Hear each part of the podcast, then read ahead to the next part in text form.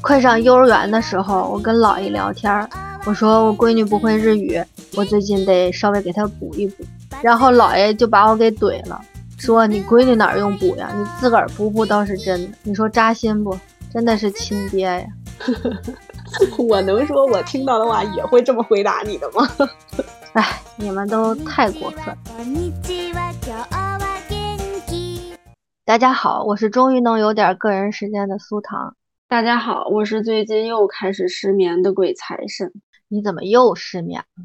不知道，我去三亚那段时间睡眠质量感觉还挺好的，然后回来这俩礼拜了吧，已经瞪了两天眼，就一直瞪瞪通宵的那种。哎，不说我这老毛病了，怎么样？哪吒去幼儿园了，你熬出头了呀？可能并没有呀，我以为的轻松时间并没有到来呀。嗨，刚转换一个新阶段，肯定不管是孩子还是家长呗，都需要一段适应的时间。嗯，幼儿园生活确实是必不可少的。我老是说，哪吒去了幼儿园就是社会人。作为一个独立个体，需要去习惯有规律的集体生活，要学习如何和其他小朋友和老师一起相处。各种各样你想到想不到的问题都会接踵而来的。今天我们就来聊一聊幼儿园的前期准备和一开始的适应阶段吧。好呀，那今儿就主听你说了，因为我对这方面实在是还没有太多的了解。你之后也是会用到的。日本正好是四月份开学，就如果是今年九月份准备入园的宝妈们，希望这期节目可以对你们有所启发和帮助。对，可能咱们国内跟日本幼儿园的一些，比如说什么规章或者要求不太一样，但是我觉得一些经验呀、和注意事项啊都应该是共通的。所以呢，我今天也是抱着一个学习的态度来听苏唐老师上课啦。上课可能算不上，就是一些个人经验吧。我先来说说入园准备。就在我看来啊，给你家娃做好心理建设和铺垫，远比物品的准备来的重要。哪吒上幼儿园一天都没哭，开开心心的，头儿也不回的就去了。就这点真的是非常的让我欣慰。那够厉害的呀！你都做什么前期准备了？嗯，首先我是提前一年多开始选的幼儿园，我觉得还算蛮早的。当然了，国内幼儿园排队的这个周期可能会更长一些。当时呢，我也问了其他的朋友，幼儿园应该怎么选，然后他们给我的建议就是，首先要离家近，伙食好，其次才是幼儿园的环境啊和老师的一些情况。对对对对，这离家近确实挺重要的。然后吧，我就把那个不合适的一些幼儿园都排除掉之后，还剩下两家，我就准备去参观看一看。其实日本的幼儿园基本都还可以，并不会差特别多。无非就是什么一些细节，校服好不好看呀，老师亲不亲切呀，校园大不大呀，所以最后我决定是让哪吒自个儿二选一。哎，你还带哪吒进幼儿园里参观去了是吗？我家附近就有两个幼儿园，我就想进去看看，根本就不让进。日本幼儿园会有开放日，你要提前去问一下幼儿园是哪天。然后我就等着那一天带哪吒实地考察了一下，其实挺神奇的，就是我们全家都对其中的一个，也就是现在哪吒上的这个有好感，就这是一种说不上来的感觉，就像你看房子的时候，有时候你走进去就会觉得，嗯，这个有有我家的感觉，然后有的房子你进去就是，嗯，这不会是我家，嗯，就莫名的亲切是吗？啊。然后他爹甚至另外一个幼儿园活动也没参加，门儿也没进去，就看了一眼外观，就说不喜欢这个。然后哪吒是去完开放日就一直喊着我还要去幼儿园玩儿，然后我觉得这就是一个好的开始。对对，肯定是哪吒喜欢最重要，孩子感兴趣的话，他肯定到时候就会非常配合的去幼儿园了。然后这样就决定了嘛，我就报了这个幼儿园的亲子班儿，他是一周去。一天，然后一次一个小时，大概去了能有半年吧，让他对这个幼儿园有所熟悉，甚至是有一些老师他都认识了。其实也是让你在这个过程中更了解这个幼儿园啊，以及要了解这个幼儿园各种的联系习惯和方式。尤其我是要用日语沟通嘛，提前熟悉也是减少我的一些焦虑。哎，我老听你就是当时跟我说什么去亲子班去亲子班儿的，然后我还特地问过周围的朋友，就是正好也有孩子上幼儿园小班的那种，他们都说没有这种亲子班儿，就是可能刚去的时候是只上半天那种，但是就没有说可以家长陪同。我觉得亲子班的这个设计真的是挺好的，就不会让孩子一上来就完全抛开父母，然后到一个完全。呃，人也陌生啊，地方也陌生啊，什么的。就你想想，如果是成年人的话，突然到一个特别生的地方，比如第一天上班什么的，也会感到焦虑啊，更别说孩子了。嗯，日本很多幼儿园都是有这种亲子班的，我觉得还挺好的。而且这个幼儿园还有一个我特别喜欢的地方，就是它的操场有棚子，下雨的时候可以扣起来，然后一样可以进行户外活动。尤其是日本的梅雨季节，有时候那个小雨稀稀拉拉的，能下一个多月呢。我就想了，这一个多月要是都憋在教室里头，也挺闷的。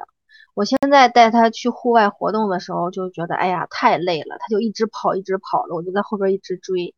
所以我就希望他要是能在幼儿园活动的多一下，然后我就能减轻一下我的负担。操场有棚子，还挺神奇的。对他那个幼儿园的棚子，它就是一条一条一条的，就比如说一三五可以放到二四六的上边，然后来那个采光。太复杂了，反正我第一反应是球场的，你知道吗？就是球场不是有那种一下雨的时候可以稍微挡一下观众席那种设计吗？没有，它没有那么高级，但就是可以。哎，那哪吒就只是因为喜欢这个幼儿园，所以就特别乖的就去了。当然不可能这么简单了。哪吒是两岁之后开始有跟其他小朋友一起玩的欲望，之前都是自己玩儿。而且啊，哪吒特别喜欢跟自己大的孩子玩儿。我觉得好多小孩都是喜欢跟大一点的孩子玩儿。对对，布布也是这样，就老追着小哥哥小姐姐嘛。哪吒甚至在公园里头追着人家小学生，想跟人家一起玩儿，但是人家并不会理他呀。然后我就跟他说，等你上幼儿园了，就会有好多小朋友陪你一起玩，然后也会给他读一些关于幼儿园的绘本，然后减少他对幼儿园的抵触。嗯，我也老是跟布布说什么幼儿园有好多小朋友和你一起玩啊，所以他现在对幼儿园可憧憬了。尤其是我跟他说，我说哪吒姐姐上幼儿园了，然后他有时候就会问我，布布可以上幼儿园了吗？你要让布布保持这种憧憬，为为布布上幼儿园做准备。嗯，我觉得，我觉得还有一个准备的就是宝妈们，就是这个非常的重要，你要打心底也觉得幼儿园很好。这种心态是会传递给他的。妈妈要降低自己的焦虑，你的焦虑和紧张感其实是会潜移默化的影响到孩子的。你如果本身就特别抵触幼儿园，或者觉得上幼儿园这是一件很困难的事情，那么这件事情就会变得很困难。你要让这件事情变得顺其自然，越自然越好。所以哪吒上幼儿园一天都没哭，甚至他会影响其他的小朋友。老师说他在前几天还还安慰哭的小朋友来着，我也不知道他干啥。哎，我觉得哪吒 特别有当班长的潜质。就上次你说什么他管着别人，不许什么一起上两个台阶什么的，我就感觉出来了。哪吒确实是有当班长的潜质。不过当然了，每个小朋友的性格不同，就也可能你做了无数的准备，你家孩子还是有特别严重的分离焦虑和幼儿园不习惯。我觉得没关系的。我拿到的幼儿园手册上也说了，在接送孩子的过程中，如果孩子哭，没关系，把孩子交到老师手上，不能因为哭就不送了，更不要中断，因为中断就意味着之后会更难。上面还说孩子不会一直哭的，也不会天天哭的。我觉得人家幼儿园老师什么样的孩子没见过呀？人家还是有经验的。嗯，这个国内也是这样，就是我听说幼儿园的老师也是要求，就是送到门口别回头，就赶紧直接就走，然后剩下的交给老师们。还有一个比较重要的就是，虽然是刚上幼儿园，我也非常理解各位老母亲非常担心，很想知道孩子在幼儿园到底如何。但其实孩子上了一天已经很累了，现在哪吒每天回来都要睡一会儿，要不然就闹得厉害。你还记得之前就是我给你发过一个视频，有一个老师讲的，他就说，其实孩子上了一整天幼儿园，他都要经历一些什么，就比如说，尤其刚上幼儿园的小朋友，他会跟妈妈分离、心疼、烦躁，然后伤心、绝望。然后和别的小朋友玩玩具的时候，又可能因为争抢发生不开心；吃饭的时候，可能又有自己不爱吃的饭，然后委屈的把它们吃掉；上上厕所的时候，可能还要排队，然后又非常焦急；睡午觉的时候，想妈妈，想哭又不敢哭，反正就是一整天的时间，他都在经历这种各种各样的磨练。嗯，他不仅是身体上的，还是精神上的。然后好不容易回到家之后，回到了他觉得那个呃熟悉的温暖的家，结果看到他期盼已久的妈妈，发现哎，这个妈妈怎么也变了？就是妈妈也变得各种紧张焦虑，然后不停的在问孩子各种问题，什么幼儿园里干嘛啦，吃什么啦，有没有乖乖的，有没有交到朋友，老师都讲什么，就一大串的问题问出去，然后孩子就会在你身上感到更多的焦虑和压迫。你一直紧逼着问，其实有时候会带来一些反效果。对对，反正孩子在幼儿园的压力中分泌了大量的皮质醇，然后当回到家想看到之前他熟悉的环境，看到他熟悉的妈妈的时候，就是家长应该做到的是快速的帮他们把这些皮质醇分解掉，然后产生更多的快乐的多巴胺因子，要不然的话，就孩子没有办法再恢复到之前轻松的状态，也没有办法晚上睡好充电，然后第二天再重新投入到幼儿园的环境中继续。适应啊，什么就是还是要养成一个良好的循环吧，他们才能更快的融入。嗯，没错。而且其实这么小的孩子，他们在紧张了一天的状态之下，就自己的表达能力也有限。你非要问他，有时候说出来的也不一定是事实。我每天看着幼儿园的菜单，我就问他：“你今天吃的什么呀？”吃面条的时候，他就说吃米饭；吃米饭的时候，他就说吃面条。最逗的一次。就是他回来之后，右手上有一小红印儿。我问他是怎么弄的呀？他跟我说老师咬的。从那 从那以后，我再也不问了。我等他自己想说的时候，我觉得他就自然会说。老师咬的这个答案可绝了。那你后来是知道他怎么弄的了吗？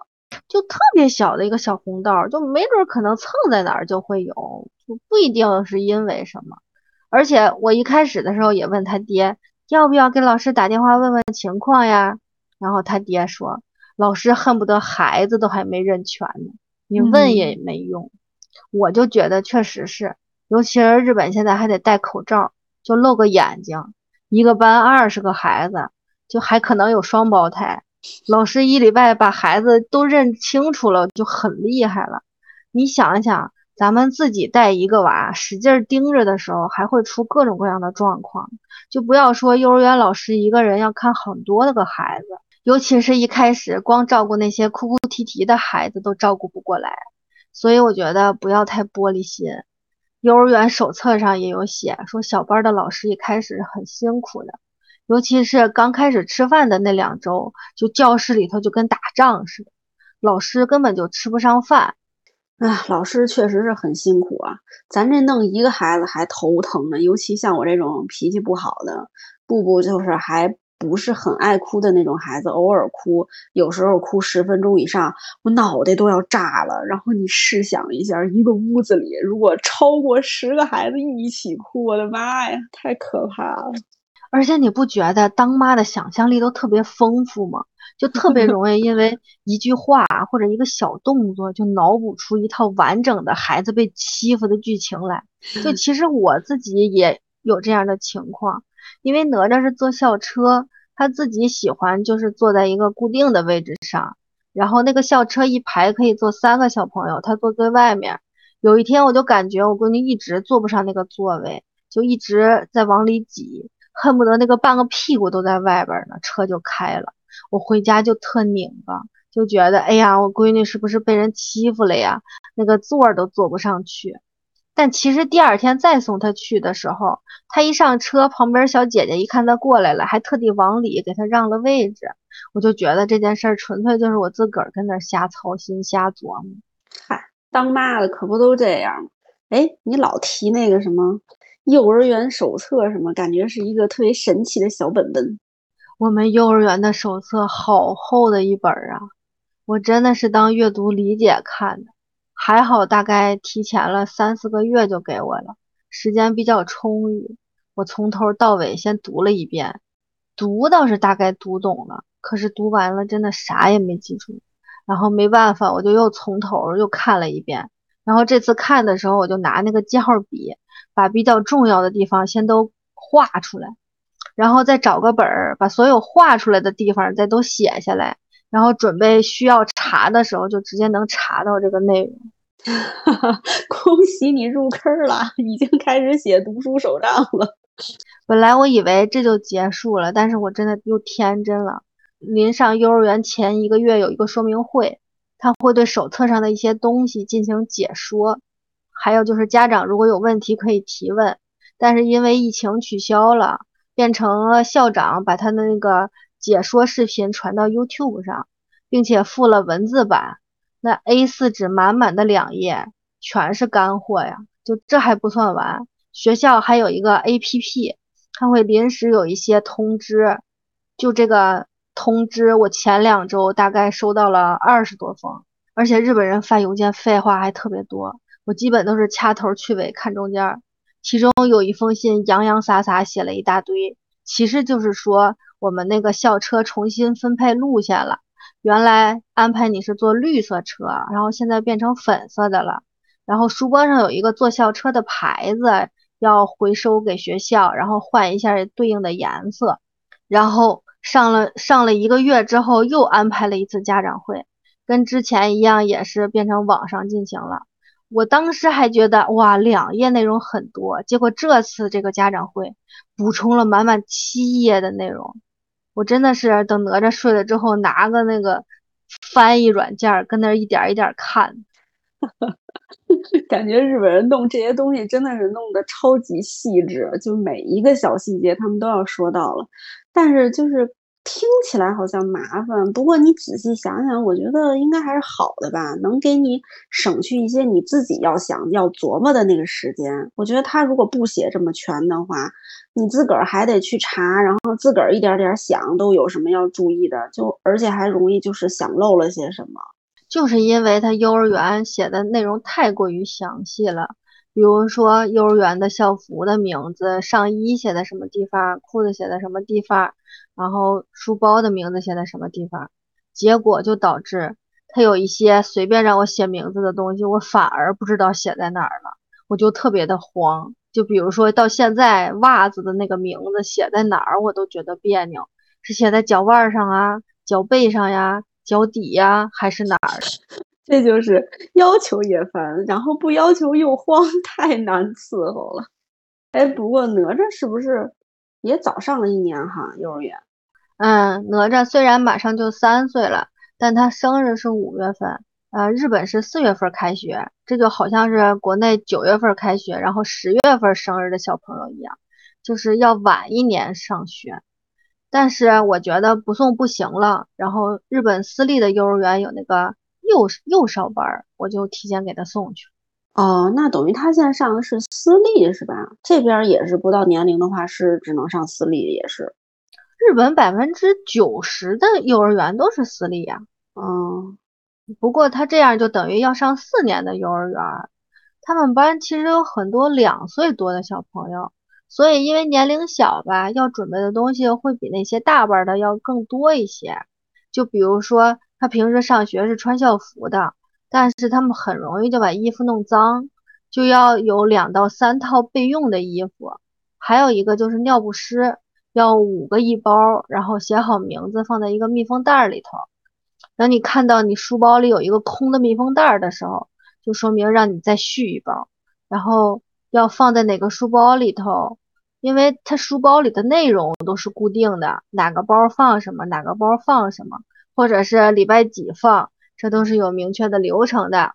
甚至就是，甚至他们幼儿园的那个蜡笔。是要求每一根儿上都写名字的，然后哪吒还带着尿不湿，是因为他们班的小朋友都还小。还一个就是日本人在这方面确实比较佛系，顺其自然。尤其是新入园嘛，你要适应的地方有很多，就比如说你自己的东西放在哪儿，自己的鞋放在哪儿，然后自己的水壶、擦手毛巾放在哪儿，就可能也有换了不熟悉的地方就不自己上厕所的这些问题。所以幼儿园一开始都要求穿着尿不湿来，等能自己上了，或者比如说这一整天尿不湿都是干的之类的，然后再换小短裤。嗯，这个其实挺好的，我觉着真的是不用非得逼着孩子必须要赶紧就得学会上厕所。哎呦，一提这我就生气，就这边特别激进，尤其是老人，就恨不得一岁就让这孩子必须学会要尿尿，赶紧把尿不湿脱了。他人体生理结构两岁才能开始憋，你非得让一岁孩子就练憋尿，这对他身体有什么好处啊？他学的也慢啊，而且孩子一开始心里老想着这个练习这个东西，肯定会耽误他这个阶段应该发展的其他东西。反正我家这边不管老人是怎么说，我都没让布布练，就直到他现在两岁多吧。然后这不一礼拜就会了吗？也没差在哪儿啊。但是中国这边不过确实是有一个，你如果不会自己上厕所是不能上幼儿园的，因为他老师不管你换尿布，所以那些比如两岁想提前给孩子送私立那种，就可能会更着急的去练吧。我听我姐说，她家孩子上的那个幼儿园，他是上厕所时间都是固定的，然后还有吃饭时间也是固定的。他就是幼儿园尽量把孩子的那个时间统一到一起，然后这样老师比较好带。就比如每次在操场玩完了，然后集体先洗手，然后喝水，然后上厕所。就如果你能自己上厕所呀，就是一件非常厉害的事情，全班小朋友会给你鼓掌。就这样一来，小朋友的那个虚荣心就上来了，就跟拿个小红花似的。所以自己上厕所是一种荣耀。你说这个，你之前不是跟我提过吗？就是日本幼儿园上厕所都就是自己上厕所会给鼓掌什么的，然后我就跟布布说这件事儿来着。后来就是从布布开始练习自己上厕所那会儿，就只要他没有尿到裤裤里，自己在小马桶尿的特别好，他就追着让我跟他爹给他鼓掌。然后如果家里来别人，比如我妹或者我妈他们过来，他就追着让每个人都得给他鼓掌，可逗了。所以这个小孩儿啊，还是。比较吃这种鼓励的，你就是要多夸他，然后就比较顺利。我觉得，嗯，就幼儿园还有一块比较重要的事儿就是吃饭了。就哪吒的那个幼儿园呀，他是自己带餐具，然后每天一个小便当袋儿，里头有自己的餐具，然后有一块铺桌子的布，然后有一个围嘴儿，还有一个。国内比较少见的就是一个小圆筒，然后里头塞一块那个擦手擦嘴的毛巾，这个破毛巾还要求你每天早上给它打湿了放进去。还有还有一个他们幼儿园发的小饭碗，就说起这个碗儿，就真的是让我挺无语的。他就是吃饭的时候需要，但是吃面条的时候不需要。每个月月初吧，就那个幼儿园会给你他这个月的食谱，上面写每天吃什么。就菜谱后面还给你标一下，今天需不需要带碗？我真的是懒得看了，我就天天都给他揣着。我说这要万一我哪天看串行了，没给他带碗，他怎么吃饭？哎，吃面条为什么不需要碗啊？他本身他那个学校的那个饭，他是有一个自个儿的小盒子的，但是他那个米饭是大家集体一锅的。哦，所以吃米饭的时候是大家拿着小碗去盛，但是面条就是每个人自个儿那个小盒盒里就有。嗯，现在我家门口有一块那个小黑板，就是写每天带什么，就双肩包里放什么，布包里放什么，然后礼拜几放什么。每天上学去的时候啊，我就不给他查一遍，我就老怕少给他带东西。我估计我可能得再过段时间我才能比较熟练。哎，那你要是。真的就忘带了什么呢？怎么办啊？还给送去吗？对呀，就是你得给送到学校去啊。哦，那够麻烦的。嗯，今天这通知又来了，我这刚给他读明白了，他是说之前让带的那个敞口水壶，然后经常会有幼小班的小朋友喝一身的情况，让换成吸管式的。然后喝水的时候，口罩特别容易湿，让戴一个备用口罩。他是说，比如一个小朋友喝长口水壶会洒一身，然后他就让所有小朋友都跟着换啊？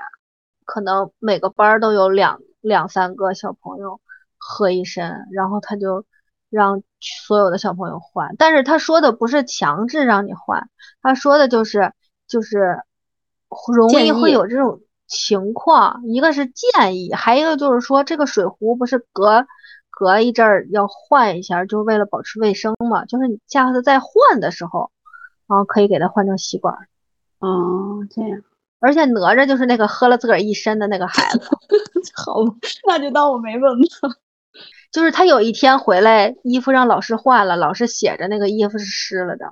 会给你写我后来因为喝水湿了。不是，就是就是他，比如说他白天的衣服湿了或者脏了的话，然后老师会拿那个呃塑料袋包成一个小包包，然后上面贴一张纸儿，然后那张纸上其实已经是印好了的，然后老师就在上面写就是名字，就有一个地方是写第一个空写名字，然后第二就是画圈儿，就是这个衣服为什么要要包起来给你，然后有几种情况，老师画个圈儿，然后在底下就是备注。就如果说湿了，就可能老师就不会说因为什么湿了，就有可能是喝水湿了，有可能洗手湿了。但比如说脏了，老师就要备注说为什么脏了。啊，这日本幼儿园老师太仔细了，这边哪有人管啊？就 脏着就脏着回家呗。我们幼儿园还算少的呢，他们那种保育员儿就是，嗯、比如说早上统一去出去玩儿，然后回来就换一身衣服，然后吃饭，吃饭老师也不太那个仔细的管你，然后等全班小朋友都吃完饭，全班小朋友集体换一身衣服，然后基本上你上保育园的话，一天起码回来是三身脏脏衣服，就是老师也不管干净不干净、脏不脏，就是统一流程。那那有那种特定的小朋友，我就不想换衣服呢，因为布布有的时候他就不换。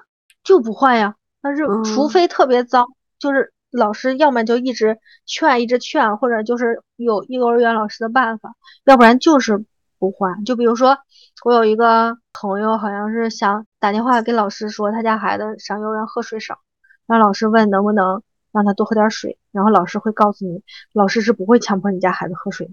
佛系。嗯，继续说刚才通知里的，有一些小朋友他不爱戴口罩，让家长在家里头给孩子多训练训练戴口罩，全是事儿啊。哎，你说这个，我想起前几天我发小还跟我说，他闺女最近早晨就可能是也是春天吧，有点流鼻涕，估计是刚睡醒啊，或者是出门一遇冷空气，什么打喷嚏，不就是会有点流鼻涕吗？就清晨那会儿，其实，但是去幼儿园的时候，入园的时候让老师看见了，就直接让家长给领回家，就不让上。一一点点小小的痕迹，这边就管得超严，就不许去幼儿园了。然后我就想，哎呦，要像我这样鼻炎的可咋整啊？日本幼儿园倒是没那么严格，有一天哪吒咳嗽着就去了。不过幼儿园嘛，毕竟都是小孩聚集的地方，还是要谨慎一点，要不然怎么日本的幼儿园有集体感染的情况？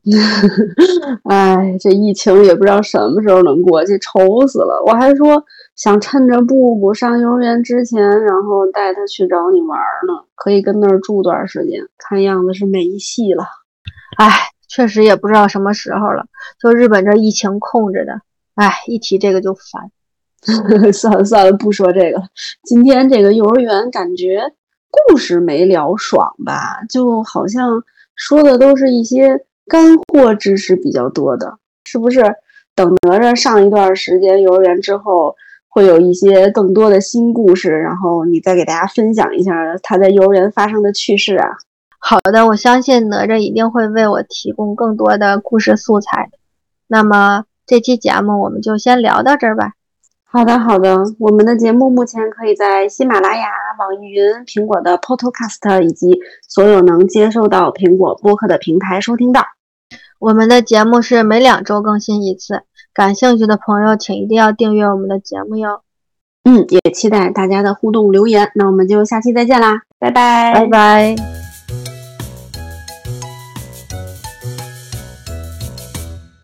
我闺女刚上幼儿园俩礼拜，老师给她写的那个联络本上就有她追着小男孩跑这件事。当妈的什么心情？我就想知道这小男孩长什么样，但是因为疫情，我们所有能见着面的活动都被取消了，什么远足、家长会、生日会，我觉得我今年可能都见不着那个小男孩长什么样儿。那你就只能相信哪吒自己的眼光。